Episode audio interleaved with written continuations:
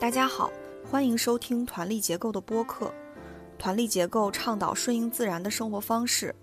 我们将围绕每个节气，邀请一线生态农人、返乡青年、可持续生活实践者等作为嘉宾，来一起分享对于节气、物候、传统的观察与思考。我们先轮流自我介绍一下。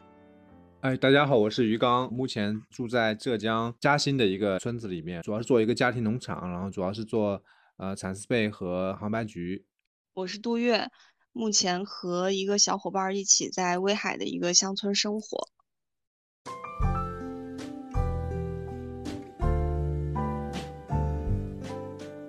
这次是立秋节气，我们请到的嘉宾是西西，请西西跟大家打个招呼，自我介绍一下吧。Hello，大家好，我是西西，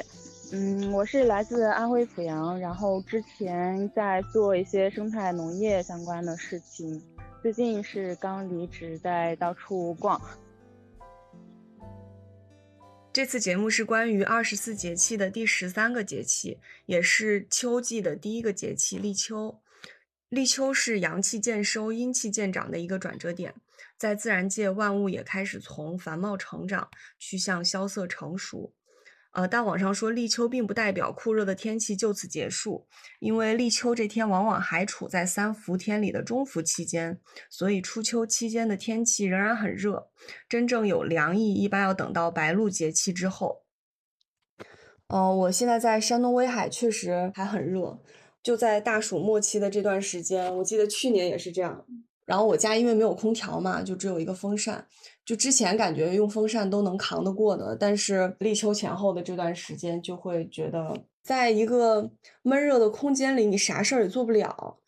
就如果在室外的话，可能威海因为呃气温一般不是很高，最高可能也就是三十三度左右。呃，在室外其实还好，因为有风也比较透气。但在家里。哎呀，开着风扇也没用，就是一直在出汗，就感觉效率特别低，干什么都效率特别低啊。但是地里确实，呃，作物和草长得都 特别快。我们种的西红柿和豆角最近都收的比较多，啊啊，还有玉米，玉米也开始。我猜村民应该早就开始大量的吃玉米了，但是我们是大概一周前才开始，就是差不多每天都能吃两三根儿这样。其实最近还有个事儿是该种冬天的那个萝卜白菜了。奇文说，村里村里他之前聊过一个大爷提醒我们该种萝卜白菜了，他们等立秋之后种就行，因为他们种的是优良品种，就是不需要生长那么长时间。其他地方立秋感觉怎么样？我这段时间是在河南，然后前一段时间也没几天吧，就应该是两三天之前去了一趟。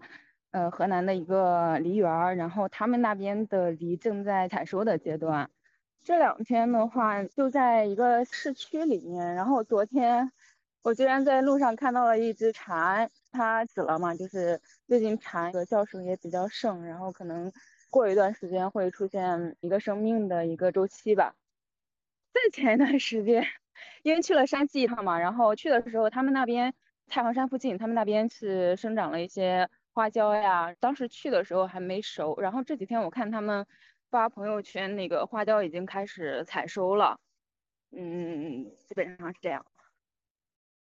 其实从上个节气到现在，就地里面的草，它其实已经换了一波。以前可能是夏天的杂草，现在其实已经换成了秋天的杂草，啊，所以草的这个种类也已经发生变化了。然后我们那个杭白菊是现在在最后一次掐尖，就是闷头啊。然后这次完了之后就不会再掐尖了，呃，它就会一直长长到秋天开花这样啊。然后我前段时间去了开化，就是上周吧，上上周。然后开化就是浙江南边，呃，靠近安徽的这么一个地方。然后我发现他们那边它属于山区啊，它种了好多高粱，应该是酿酒啊，所以那边种了好多高粱。鱼缸，你刚刚说那个杭白菊，我突然想起来，我们地里种的那个万寿菊也开了，就是圆圆的，拳头大小吧，好多层花瓣的那个黄色的菊花。哦，就现在开花了是吧？已经。对对对，我印象里它是能开到下雪的。我记得有一年在地里就是收白菜的时候，它还在那儿开着。这样想的话，感觉能开半年，相相当于是。嗯，我们前段时间是吃玉米，这周玉米就没了，老了就啊，对，可能跟你们那边不太一样啊。对，然后这个苋菜就是，呃，我不知道上周有没有讲，就苋菜是现在叶子是已经老了嘛，很多地方是吃叶叶子，然后我们这里是吃这个杆子嘛。我看这个杆子已经在晒了，然后准备就是苋菜干要把它凑一下，这样啊。先晒干，然后再腌它是吗？呃，对，要晒一下，然后现在天气就是就是老是有台风嘛，啊，就是一个接一个。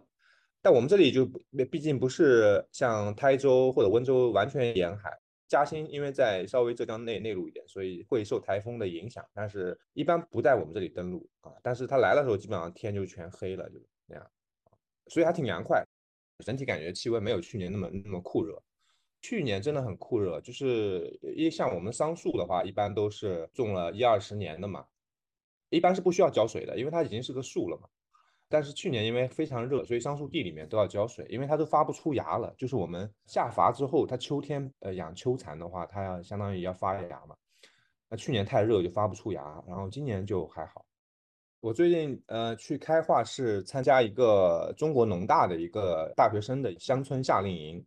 他们有五十个人去到五个村里面做调研，让我去交流一下。然后我也是第一次去浙江南边的村啊，山区的村。然后开化县城只有三十五辆出租车，就这个司机跟我讲了，他的这个乡村的这个房子啊都修得很好，然后它的基建也都很好，路啊什么都很好，而且它是钱塘江的源头。呃，然后我这里因为是钱其实是钱塘江的这个末尾了嘛，我们是出海口了，它是钱塘江源头，所以它的环境保护的也很好。它的这个状况跟我们这里的农村非常不一样，虽然都是浙江，呃，它就是有点像中西部，就是它村里只有老人和小孩子，中青年都要出去工作，因为当地工资不高嘛，所以他要去啊大城市，杭州啊、上海这种地方啊，就是这个感觉。这房子基本上也都是空着，没什么人，村庄里面。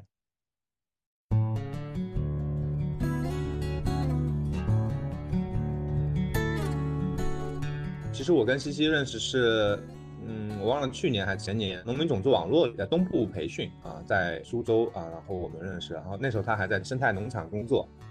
要不就你就先呃介绍一下，然后为什么大学毕业就我不知道是直接参加了农业的工作，还是说还做过别的工作。我是从高考结束之后选专业，我就觉得我可能就是比较喜欢农业吧。然后因为小时候在农村生长的一些回忆，然后还有我我爸爸他是做那个粮油生意的，然后他就说过一句说这个粮食是永远不会被嗯淘汰的，粮食是永远需要的。然后这个可能对我的影响也比较大，然后我就选择了农业大学。毕业之后选择了一个跟农业相关的工作，第一个是在一个养猪场下面的一个循环农业的一个地方吧，嗯，然后我就发现他们是用那种化工农业的，不太符合我的想法嘛。其实一开始也没有什么想法，就是你在做的时候，你可能这个思路就会慢慢的清晰出来。然后我就退出了嘛，退出了之后，我就选择了一个山东一个企业，嗯，是做果树的。他当时的名字是叫那个农法自然，然后我就觉得他是用那个有机的方式。嗯，在学校的时候，我接触有机其实不多。我们因为我是植保专业的，大多数都是说什么农药呀、化肥呀，怎么去防治呀，怎么去铲除这些病虫害呀。但是有机就是不用化学合成的那个农药化肥的，它是用那种。呃，生物菌剂啊，或者说生物农药呀，嗯，还有有机肥这种。但是我在做的时候呢，就发现其实他们有机啊跟化工的思路是差不多的，都是以那种铲除为主，就是是一种对抗的，我感觉是一种恶性循环，因为它那个虫子或者说病害啊，它会产生一定的抗性，所以最后的结果可能就是你的药越用越多，然后量也是越用越大。我就觉得它不是一个可持续的。后来再搜的话，就搜到了一个做自然农耕的一个企业，然后在那个企业待了四年，种植生态水稻。今年呢，因为内心就是觉得一直做水稻这个可能不太符合我我的想法吧，我还是希望多接触一些植物相关的一些比较有趣的事情，嗯，就离职了。现在是在到处跑跑跑看看逛逛，想寻找一个方向。你在那个农场负责种水稻的时候，你是负责种植那一环是吗？对，我是在基地的。我们一般那个公司，它一个基地是有个五六百亩的面积，但是一个人是做不了那么多的，嗯，所以一般会有两个或者说更多的人待在那里。然后我也负责一部分老种子的保留保留的工作。哦，就是每年种一些，然后再收，就让它活着，是吗？对对，保留一部分的资源，然后另外一部分，这个农场它也是作为一个种子的一个繁育基地，然后有一些好的品种的话，我们是可以大面积去种的。嗯，你大概是什么时候离职的呀？我是今年四月中旬离职，然后离职之后呢，因为要买车嘛，买车我提前也没有规划好，然后就是离职之后才才去看的车。然后买车看车，然后又转移手续吧，耽误了一个月，也不能说是耽误吧。其实这一个月里面，我也经常去基地跟他们一起玩呀、干活呀之类的。那其实你从呃辞职到现在也已经有三个多月了，对吧？你感觉跟你想象的一样吗？就你会不会有就是迷茫呀，或者觉得哎呀，好像。不知道自己该后面该该干什么之类的。我还没有离职的时候，我就挺迷茫了。但是那时候，呃，就相对来说就是，嗯，内耗多一点。离职之后到现在也差不多有四个月了，嗯，就去了一些农场。当时的想法是，你在一个地方待久了之后，你就觉得好像。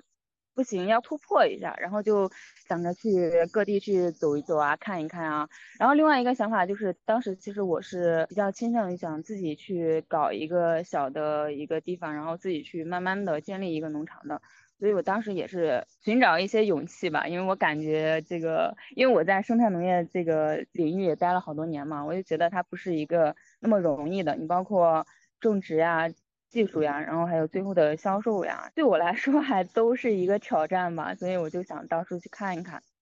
这四个月以来呢，其实也看了不少农场，嗯，大部分的农场 给我的感觉就是大家还是挺艰难的吧，也有一些挺乐观的，就是也有一些在慢慢变好的一些地方吧。到现在为止啊，还是没有一个方向，一个让我去落地着手的一个方向。因为我觉得风险实在是太大了，然后你要从农业做起的话，而且目前来说还是一个人的话，不是那么容易的。是，我不知道我理解的对不对哦，就是你之前其实从那个种水稻的岗位离开的时候，你是想着说自己能有机会做一个更多元种植的小农场，是这样吗？是的。那你有一个比较具体的想象吗？就是它是大概什么样子的，靠什么收入之类的？我之前的想法就比较简单，就是做一个自己喜欢的农场。然后后来有一些变化了吧，因为你离职了之后，你就没有固定的那个工资了。然后想要开一个农场的话，就需要考虑更多的东西。技术还有那个前期的资金可能不是最重要的，最重要的可能是你农场最后是以什么为生，你的销售是在哪里，这个是我目前还没有想明白的。我现在的一个简单的想法就是，如果要做的话，就先找一个好一些的地方，然后因为想做生态的嘛，然后环境要好一些，面积不会太大，五亩到十亩的样子，可能我会想先把自己给打入市场吧。销售这一端先走起来，可能会通过自媒体啊，或者说是农人间的，因为我走过这一些农场嘛，他们也各自有一些他们自己的一个群体，然后也可以说是跟这些农场进行一个互动呀，就是大家把这个产品呀，然后都帮忙推销一下呀，然后还有说走平台呀这之类的。其实我在这期间啊，也想了一些事情，就是很多人他进入农业可能就是觉得。可能跟养老似的，就是平时种种菜呀，嗯，做做饭呀，养养花呀啥的这种的想象。我其实之前也有这方面的想象吧，就觉得农业很好呀，我想做农业，我想去探索一些大自然的或者说是植物更多的一些东西啊，比较好奇啊。但是因为还比较年轻嘛，还是需要以此为生的，嗯，然后目前的积蓄其实也不太多，觉得不能轻易的进入。嗯，你这么坚定的就想要靠农业为生，是因为什么呢？我觉得我还是比较喜欢农业的，因为从高中选择农业之后就没有再做过其他的一些东西了，我就。觉得我不太喜欢在城市里面去生活，去坐在办公室里面做的腰酸背痛呀，然后和人别人打交道呀，勾心斗角呀这些这些东西，我就喜欢在土地里面去创造一些东西，或者说是去探索一些东西。就是其实自己的那个好奇心还是蛮强的，我就觉得一件事情你把它从零做到一，然后再扩展到更多的东西，它是一个比较有趣，也是一个比较有挑战性的东西。我好喜欢你说话带的那股斗志 和冲劲儿吧，就是，就是，就是，虽然没有一个很明确的方向，但是你是有这个，就是还是充满希望的那种感觉。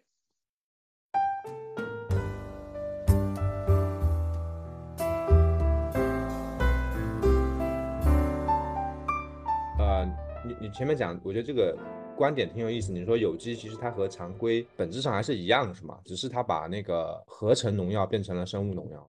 你可以来展开来讲一下前面这个观点。就是有机啊，跟这个农化的思路其实是没有大差别的。但是呢，有机更好的一方面呢，是它的农残降解的更快一些，然后它对自然的破坏可能更少一些，是这样的。嗯，我比较喜欢的生态农耕的话，它就是那种利用一些自然的力量，然后或者说是，嗯，就比如说我前几天去的一个梨园吧，梨树下面就是自然长草，然后可能用那个除草机割一遍这样子，然后再让它继续自然的生长。然后另外一面就是那种农化的果园，你会看到农化的果园，它下面是什么东西都没有，寸草不生。那个土感觉就没有什么生气，然后那个梨树呢，它的叶子就是那种耷拉着的，然后你就会觉得它的那个果虽然很大，但是好像就是虚胖似的。生态的话呢，它那个梨园是也不用套袋的，然后我就很奇怪，它的那个梨的树干啊，一般来说会有一些病害啊什么的，然后我看它的梨的树干就很干净，跟其他的那个农化种植的果园相比啊，就是比较有生命力，而且它长得也比较好。然后，因为你之前种了有四年水稻嘛，很多人都会说，如果是生态种植的话，相对来说水稻是比较容易，就是说无论如何都会有收成啊。比如有些时候你种果树的话，可能真的是颗粒无收什么的。就你觉得生态水稻种植是有什么要点吗？或者有什么技巧吗？不光说是水稻，首先你做生态的话，最主要的。最基础的一个可能还是品种的选择，你要选择一个口感稍微好一些，能够被大众去接受的。然后另外一个就是在后期除草，其实是一个比较大的一个成本。我们在生态水稻的种植过程中，会通过一些措施防控这个草害，一个是通过三次选耕的办法，种之前打田打三次，然后平田，后期是加上一个控水。然后再后期才是加上人工去除草，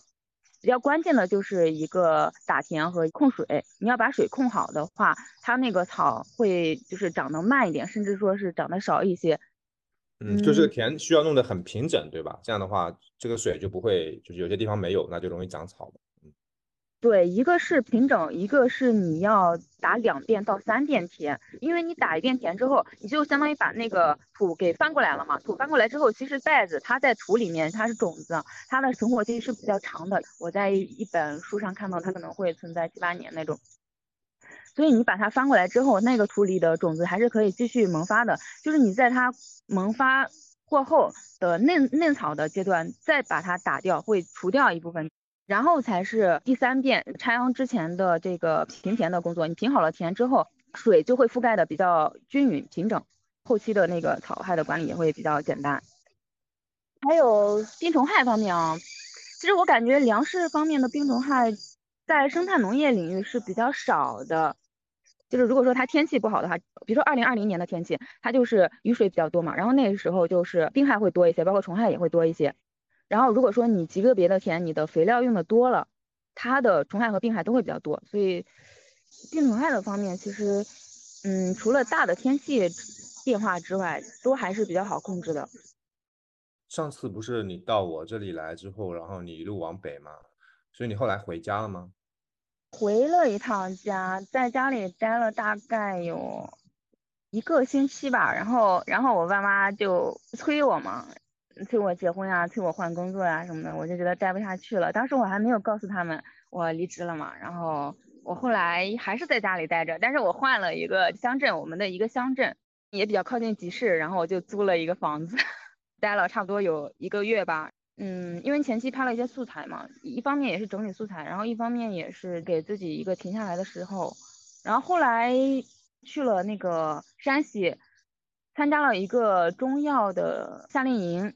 然后后来就来到了河南。所以感觉家里面还是很难回去，是吗？如如果以后如果你要选选这个农场基地的话，你觉得你家那边会考虑吗？还是还是觉得好难？唉，其实走了这么多地方。我还是觉得我想要回去，但是一个阻力呢，也是可能跟大部分的那个农友也差不多吧，就是家庭的一个阻碍吧，也不能说是阻碍，就是他们的想法跟我们的想法不一样。我现在暂时还没法去协调这个事情，所以我初步的想法就是，如果能在家的话就在家，然后找一块离家远稍微远一点的地，然后自己再租个房子，先慢慢干着。然后我这段时间不是在河南吗？是因为河南有一个朋友，我们想着一起合伙做一些事情，那个计划是挺好的。不过这两天感觉要泡汤，一方面是各种东西还没有准备好，另外一方面我觉得契合度还没有达到。虽然大家都是往生态农业方面走吧，但是有很多争执啊，所以就泡汤了。嗯，是的，好像合作起来还是会比较磨合的过程是很难。你刚才讲内耗嘛，我觉得我现在跟梅玉慧啊，就是我我妻子，我我觉得我们还是会有内耗，就这么多年还会有内耗啊。然后你你前面讲回家，但是找一个离家稍微稍微远一点，然后这个其实我们最近也在想这个事情，但是我就有一种担心是，就你到一个陌生的村子吧，虽然有一个好处是你你是还是跟他一个文化区。呃，但是还是会欺负生人啊，就是你到一个陌生的村子，你在自己村子嘛，你讲话还是会比较，你你包括跟村里面啊什么的，就是你毕竟是这里的人嘛，啊，嗯，但是你到陌生村子，我呃我总感觉他们会会会就是会欺生啊，这个在中国好像都会有这种情况，然后你在那边也没什么归属感，会有这种感觉。你家是农村的吗？像我家是城镇的，我我就没有。可以说是没有故乡，然后我也想过去我奶奶、爷爷奶奶他们家那边，但是我爷爷奶奶他们家那边目前是种那个西瓜，然后他们把地价拉得很高很高，到了一千四一亩，我就觉得待不下去，那肯定待不下去啊。反正我我的我觉得我的归属感应该会更强一些吧，因为方言一致，然后说话也一致。相比我在湖北啊，然后或者说我在我曾经在山东呀、河南啊这些地方，还是要有归属感一些的。然后另外一方面，你说的这个跟周围的这个关系哈，包括可能以后做大了跟政府上的关系，我觉得这都是必然要经历的呀，你没有办法去。躲避啊，或者说你在这个过程中，你可能就会有自己的一些方法呀，自己的一些感触呀，或者说怎么去面对这些事情呀，怎么去管理他们呀，这些东西它是必然要发生的。嗯，这个是的，我主要是没有更多心力去应付这些东西了。然后你刚刚讲的，我觉得也也挺有道理，就是因为你们你是从湖北回到自己的那个省，那其实已经是更近了。嗯，像我们当时一下子就回到自己村，我就感觉现在回想起来压力有点大。当时应该比如说回到隔壁镇呀或隔壁县呀，就是说这样的话能够稍微就不那么熟人社会一些，可能会相对压力会小一些啊。但当时想的就是说，呃，返乡就要返到自己的村，当时是这么想，就是有点直接了，过于直接。嗯，也是。我在这个四个月当中也拜访了一些农场吧，你像有一些。他们是就是比如说，呃，黄山的一个农场，那个农场主呢，他就是从陕西过来的，然后也是到了黄山这边待了很多年，但他农场也挺大了，有个一百多亩了，然后还有一些合作的东西，但是好像也没有得到父母的一些，或者说是支持呀、认同呀这些方面。嗯，但是呢，也有一些啊，我觉得我最近在河南的收获，至少有三户哈农友，他们家，我就觉得他们的关系真的特别好，有的甚至就是我已经见到了生态农业的农二代都已经出来，就是，嗯，就是九零后嘛，他们已经慢慢在接手从父母手上传过来的这个生态农业方面的东西，然后他们的家庭也非常的和睦，有的农场那个农场主他作为一个主心骨。他的内心的力量是非常强大的，他可以去承受，或者说是在面临别人去指责呀，或者说是别人做错的时候，他可以去沉默，或者说是接受，去鼓励。嗯，我来河南另外一个感受就是，河南这边做生态农业的真的还是挺活跃的，然后大家相互之间也都是，就是比较互帮互助的吧，那种生命力还是挺强的，可能就是大家流动起来之后。各种观点呀，各种想法呀，有一些可以落地的东西啊，都挺好的。是在河南哪里啊？就是你说全省范围内啊，还是说某一个区域啊？前段时间是在那个汝州，最近是在那个许昌。我我是觉得河南它整体的环境都很好。当时是一个那个交流会，石烟博士他也过来了嘛，然后就是很多河南当地的一些农友们，他们都汇聚到那里了。听说有一些农场，他们是农二代都很多了，都开始慢慢顶起来的那种。那他们的父母那时候就已经转型做生态农业，那还挺厉害。对对对，所以我我很震撼的一点就是，就是我以前啊封闭在上一个公司的时候，我就觉得啊，我们已经做了十几年啊，真的很不容易啊，十二年啊，十三年啊，甚至十四年啊。但是你出来之后，你发现那个。五六十岁的，他们也做了十来年，甚至还要更早的那种。然后有的就是影响到周围的人，甚至说把自己的很多亲戚都召集回来，甚至说周围一些本来是农化的，然后看着他们家庭和睦呀，然后销路也慢慢起来了，就甚至说赔本也跟着他们做的这种，就前期赔本嘛。然后福建的时候啊，他们内部也是非常团结的，他们也在就是互帮互助，然后也在组建一个省内的一个联盟。我有时候在想，就是你自己一个人什么东西你都想做的话，你是不可能的，而且耗时是非常大的。就是有其他的人，然后你们可以去共享你你们的资源，然后也可以共享收益的话呢，抗风险能力是会更大的，他的客户群体也会越来越大。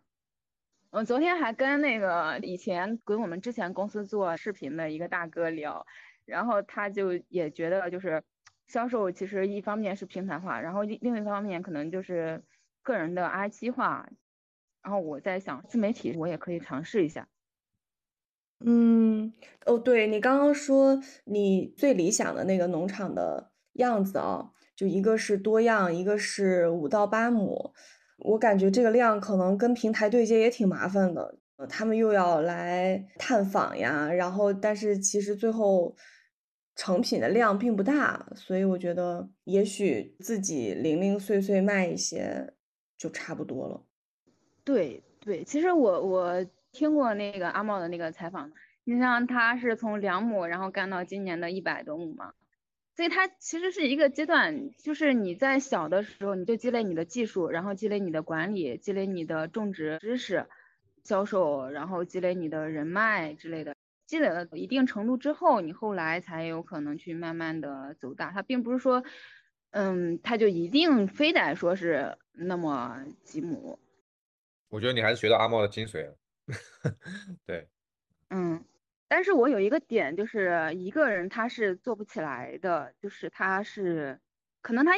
他就是那么多的才能，你从小做起，然后你跟周围的这些农场呀，或者说一些能够帮到你的人打好关系啊，或者就是你找到一个志同道合的人，然后你们一起开始，可能中间他会有一些磨合的东西吧，但是我觉得还是最终还是需要这么一个人的。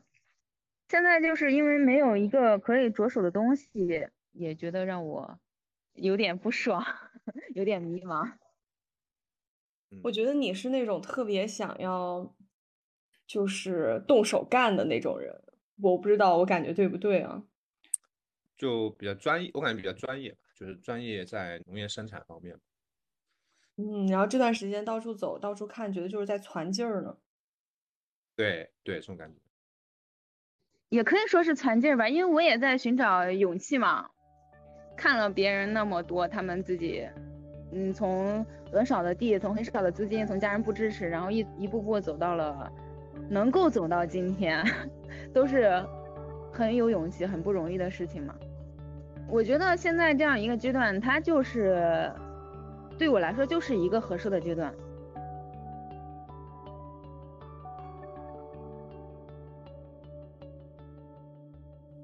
上次。啊，我们就是因为我们两个小孩都暑假了嘛，然后上次有个农友，他是小孩子要升初中了，然后他就给他报了一个小升初，相当于提前上初中的课嘛，在整整个暑假，然后这个现象现在是很很普遍，城市里面是很普遍的。还有一个生态的平台，我认识的上海的，然后他那个他也是在上海，他也给他小孩补课的，然后这个事情呃对我有一些呃刺激哈，就是说。那我们要不要给这个小孩补课呢？两个小孩，就是说，呃，或者是因为他成绩吧，也不是说完全特别好。我因为我们之前没怎么干预，然后我们就在想说，那我到底返乡？那呃，他们给我的反差是说，那我我比如我们返乡了，那呃，但是好像他只是从事一个农业啊，比如他只是从事一个呃农业生产啊。当然，现在现在从事农业生产也已经挺了不起的，因为这种都很少了。或者他只是销售一个生态农产品啊，呃，但是他自己的这个这个生活，我觉得，呃，好像还是会受到整个主流的一个影响啊。但是，反正我是觉得这件事情是不是很正确？就是说，呃，小升初的这个培训，就是说提前给小孩子上，呃，我觉得暑假就应该要那个稍微，呃，松一下或怎么样的，就是。然后我就会跟梅玉会讨论说这个小孩子的教育，然后呃我们应该是怎么去决定我们自己的态度啊？然后嗯，然后你就会想说这个返乡到底是是什么意思啊？就是说，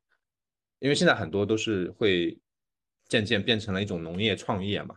啊啊，我就感觉又只是又把它。变得很窄，就是如果只是农业创业的，反正很多方面其实我觉得应该是很不一样的一种一种生活，所以最后还是我觉得会应该要影响到你整个的生活。我当然也会就是紧张啊，但是另外一方面就会觉得说，那我既然已经返乡了，那我应该一条道走到黑了，教育啊什么的我都要对主流的这种有一些反思或怎么样的。反正我们两个人当时讨论了一下，就是说。目前定下的这个方法是说，我们是不关注小孩子的成绩，当然更不会去上这种提前的教育的班什么的，因为以前总会关注什么养蚕呀，或者是呃蚕桑文化呀，或者是生态农业啊，就这种东西，然后你会发现，其实你返乡最大的改变，其实应该是你自己的生活。啊，你说的这种东西，你说对地球呀、对环境呀、对传统文化呀，这个东西只是你你能做的是很小一点点，因为本来你规模也不是很大。呃，你你说你想保护整个传统文化、禅丧文化，或者是你想保护地球，其实很一点点，真的是只能一点。但是你其实最大的改变其实是你自己，我觉得就是你自己的生活方式是这个是你自己能完全掌控的啊。你说保护地球这件事情，我觉得太大了啊，就是反正我感觉是这样的，嗯。我就我最近有这么这么个感受。那现在你儿子的暑假是怎么过的？呃，他练武术啊，就是他那个我们是呃一直在练武术嘛，啊，然后其他时间基本上就随他自己安排喽。他看手机、看电视什么的，你们也就是可以看电视，我们对不管。然后呃，他有个游戏机，是一天是一个小时啊，这个是没有说完全让他们完全放开来打。啊，然后反正其他时间我们也也也不管他。然后他有个暑假作业本，他自己他自己他自觉是自觉的，就是说他自己会去做，他只是说有点粗心什么的啊。嗯，他会做的很快，但是就会比较粗心，但是我们就不管了。梅会觉得这个还很可贵，他觉得说他起码是自己要 要学习，就是他自己会去学习，不用督促啊。他觉得这个已经很好了。呃，因为现在好多小小孩厌学啊什么的嘛，呃，我觉得他讲的也有道理，然后反正就没管。那小的那个就更不管了，小的那个基本上没怎么完全不管啊。对，就是我我本来期待说像村里面的话，像我们小时候就自由自在，村里面有时候我我记得我小时候暑假就是河里面游游泳啊，然后竹林里面啊到处闲逛呀，什么钓龙虾呀、瞎逛都是瞎玩儿，然后去小卖部买点零食啊，吃吃冰棍呀，就这样。呃，他现在没有那样自由，村里面因为车太多了，然后小孩子走出来的也很少，这个环境还不是特别友好吧？嗯，就真的村庄应该是比较比较自由自在的。然后夏天的话，满村都是知了叫啊这种感觉。但现在这个村没有恢复到那个时候，我觉得，嗯，像河水也没有那么干净，就没法游泳。像我们以前，呃。前几个暑假我都会带他去游泳池游泳，那你就想想看嘛，你江南水乡现在也只能去游泳池游泳，就这个水是没法游，现在就个这个环境还没有恢复。嗯嗯，啊，我最近有个感觉是我不会玩儿。刚刚你说到在村里瞎玩的这个事情，我也听我爸妈描述过，他们小时候就是在河里捉鱼摸虾呀什么的。就是好像那个玩儿是很很很天然的一个一个动作，然后也是很重要的一个部分。但是我好像小时候就不是很会玩儿，我就不知道自己就停下来，我除了看手机，我真的不知道我要玩玩什么。呃，我们村子里还真的有一个小河。之前我看到有那个城里的带孩子过来玩的时候，就是会去那旁边，甚至有小孩在旁边钓龙虾。但我不知道为什么我完全不感兴趣，然后我也不想下那个水，就让我觉得这其实是一种很重要的能力，就是会玩，摆脱这些虚拟的东西，在现实的、实真实的环境中，在自然里会玩是一个挺挺重要的事情。我我现在只是会看，就是。包括在地里干活的时候，包括在树林里的时候，我会我会看，哎，这个东西长得是这样，那个东西长得是那样。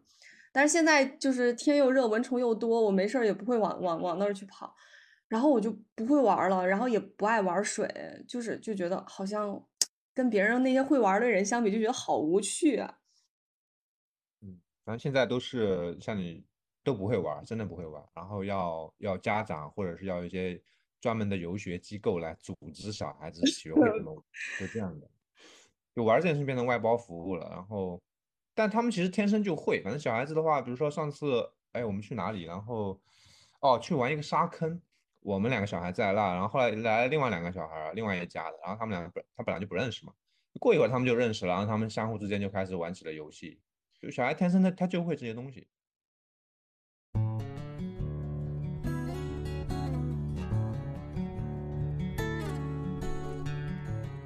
我觉得我虽然是困惑，但是我觉得有几个大的东西，我觉得是比较明确的。我觉得一个呢就是半农半差，我觉得是比较好的，就是说，呃，你有一份收入，这样的话你会更心会更淡定一些。第二个呢，就是我觉得农业还是要做，对我来说是这样，至少要有产品，而且这个产品呢是最好是比较专业的，能拿得出手的。第三个呢，就是我刚刚讲的，就是说。不只是现在一个，只是做农业或者是什么，因为返乡确实是一种生活方式，就是你还是要回到不一样的生活，你还是会反思这种生活啊。包括像我现在很看重村里面的传统的一些仪式啊，就最近很远的一个亲戚去世了，然后我又去参加那个葬礼，然后上面的一些仪式啊什么，其实我去年就开始关注这些东西了，我就感觉这些东西就快要消失了，这种仪式，这个葬礼为什么是这种仪式？然后我就很关注这些东西。会有意识的去去观察这种啊传统的这种仪式和生活，那在这个层面上，你就会知道说，它其实，呃，你又不只是单单单的在做产品，你的关注会更广泛一些，然后关注在一些精神层面或者什么样，包括我们我前面讲那个关对于教育的一些思考或怎么样的，我看我总感觉这三个结合起来，我觉得这个返乡就相对会可持续一些吧，我感觉。我我现在个人体验啊。呃，因为农业本身的话，你如果只是把它作为生活方式，你怎么玩都行啊。呃，什么农法，什么各种怎么样都行。呃，但是如果你是要面向市场的话，它就是这个方向，我觉得也是有点明确的。包括阿毛之前讲的，呃，他是会用买的这个商品有机肥，包括水溶肥呃水溶性的肥料啊什么的，啊，不全部是自己堆肥，因为你自己全部堆肥的话，有可能它一百亩的产出是没法满足的，然后里面有些元素也是没法弄的，包括他们之前说的，现在返乡或者做农业也是要朝专业化的方向，呃，就感觉好像资金什么的各方面要求都挺高的。但是这个之前，我觉得就是说像阿茂那个探索什么的，从小到大的那个探索，呃，把产品、把技术、把渠道都慢慢准备好，这个过程是肯定是必要的。对，然后至于说是什么农法，我觉得这个是确实是不是很重要啊。